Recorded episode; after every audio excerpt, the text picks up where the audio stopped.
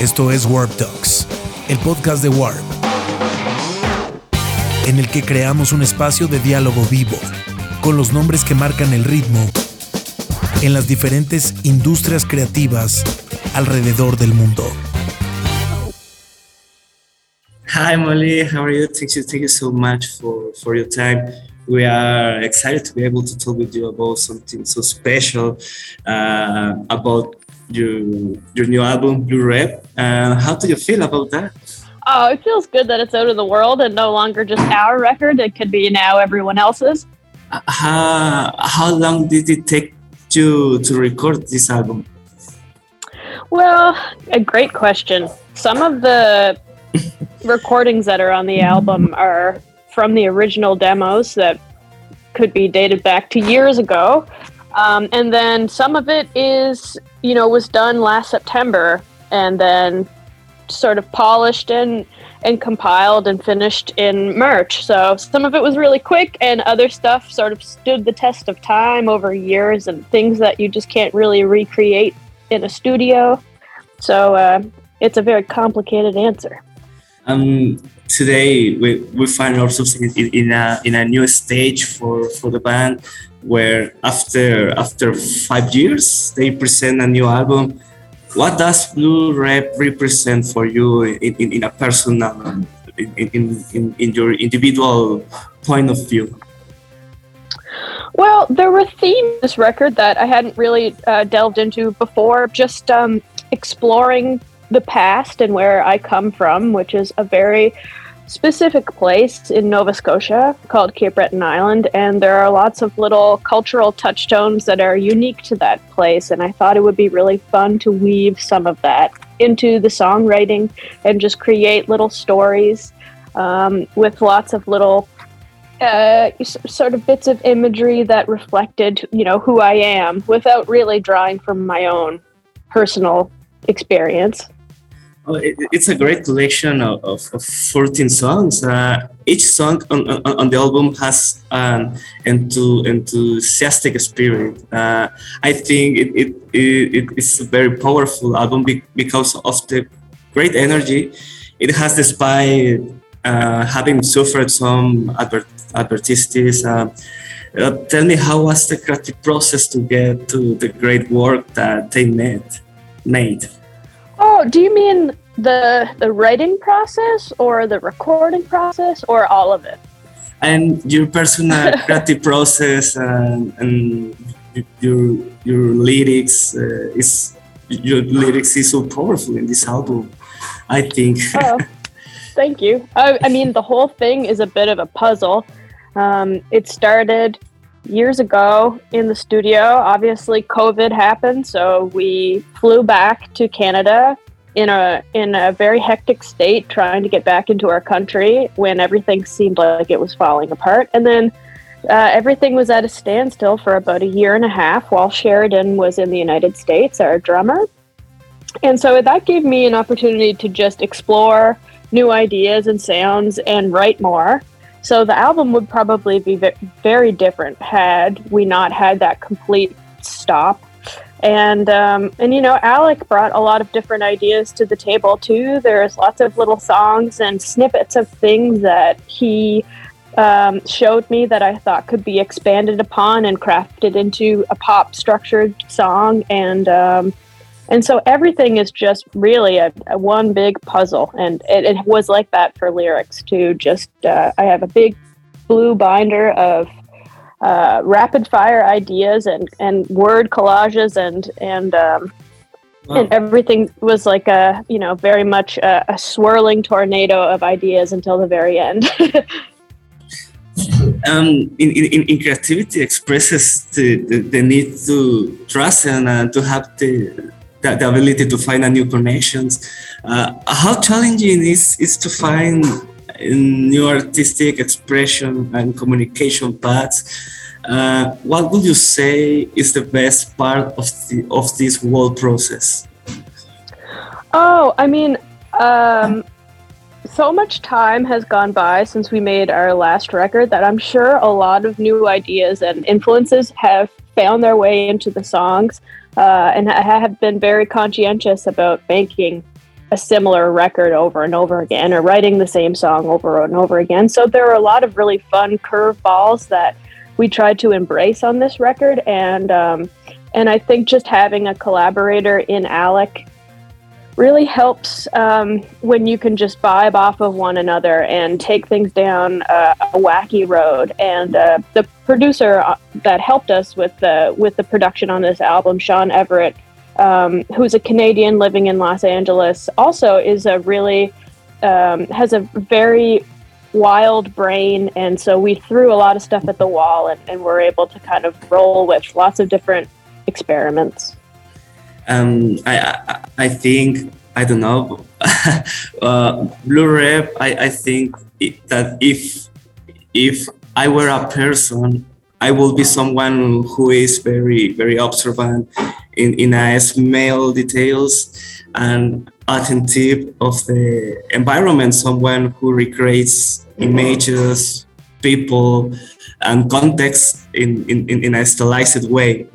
I'm a grown, um, but I don't know. It seems to me, um, it, is, it seems to me that this is the secret or the secret ingredient of the album.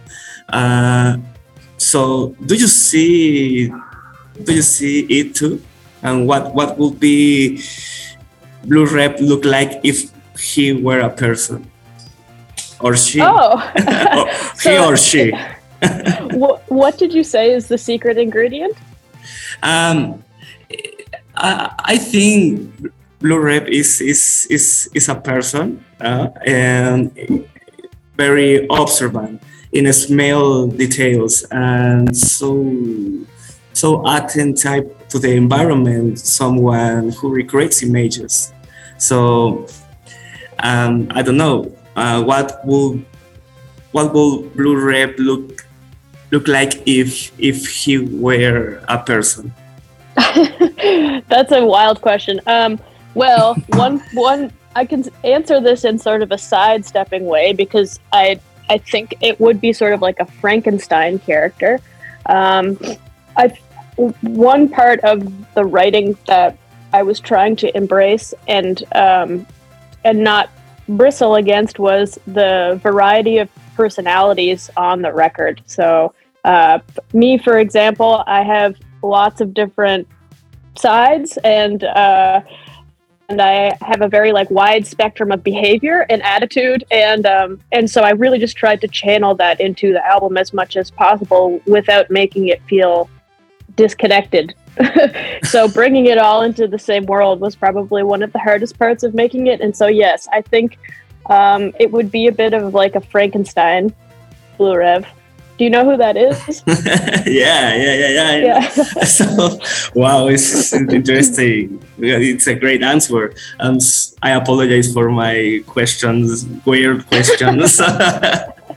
you're, uh, you're breaking new ground with that question. um, now, what, what are your, your, your favorite Blue Rev songs or, or the songs that made you feel the best at the end of, of, of the long road? Um, what what uh, are two? My favorite songs on the record? Yeah. Yeah. Um, probably Pharmacist is one of my favorites. I had that in my headphones for years, walking around the city of Toronto, um, just dreaming about when that would become an actual song. And uh, I feel like me, Kerri, and Shawn were all obsessed with it when we were recording it and mixing it, and we would have a very like specific dance that we would all sort of lean into when we were mixing it. Um, and then I really like uh, I like Tile by Tile a lot, and Belinda says I, I would say is probably the best song on the record. Um, yeah. um, now uh, with, with, with some dreams fulfill uh, and, and with many more dreams to, to fulfill, um, what would you say to Molly from 10 or 15 years ago or, or to that dreamy girl version of you? Oh, um, I would probably say don't be afraid to say no. And um, probably like don't wear that shirt. You know? wow. Um, yeah, I mean, like I would. I, I, one of the most important parts of this whole journey of being in a band is actually just advocating for yourself. And it, uh, I don't know, it's just the way that I was raised to just like be very polite and uh, accommodating. And I don't think that's necessarily a character trait that lends itself to the world that I occupy now, which is you really have to vocalize and fight for every small detail of what you envision this you know like your art and your and your project to be and if you're not willing to do that you end up watering things down and uh, so yeah i would just uh, probably advocate for young molly to be uh, more ruthless wow thank you thank you so much um, so in in this stage of, of your life molly um, what what does music mean to you in in general and, and being able to share it with so many people around the world? well, music is my sense of purpose. So without that, I don't really have a like a schedule or uh, a reason to go through, you know, a, a day. Um, so there was a period of time where I was just sort of like suspended in air, wondering w- where I would go next. Um, but yeah, for now, it's kind of it's my whole world, and I feel like everyone in my orbit, everyone in the band, and everyone we're on tour now. This is probably like our fifth week of tour in the United States. Um, so I think we all feel very good about where we're at, and like when we play music together, it's it's uh, which is a very small part of what we're doing right now. But when we do that, it's um, it's like a magical thing. It's a it's a great it's a great dream uh, make music to to around uh, so many people around the world. Um, it, it, it, will be incredible to see you in in mexico again this album deserves to reach every corner of the world possible um, hopefully mexico is one of the privileged places is, is within your plans to visit our country soon uh, yeah that's all penciled in and uh, and it's uh, currently just being mapped out and solidified. So it's definitely a priority to us. Wow. Um, new music uh, will always be with welcome. Congratulations for that artistic ability to generate such powerful music. Um, thank you so much, Molly. I think it's all. So thank you, thank you so much for for your time. Yeah, so nice to meet you. Nice to talk to you.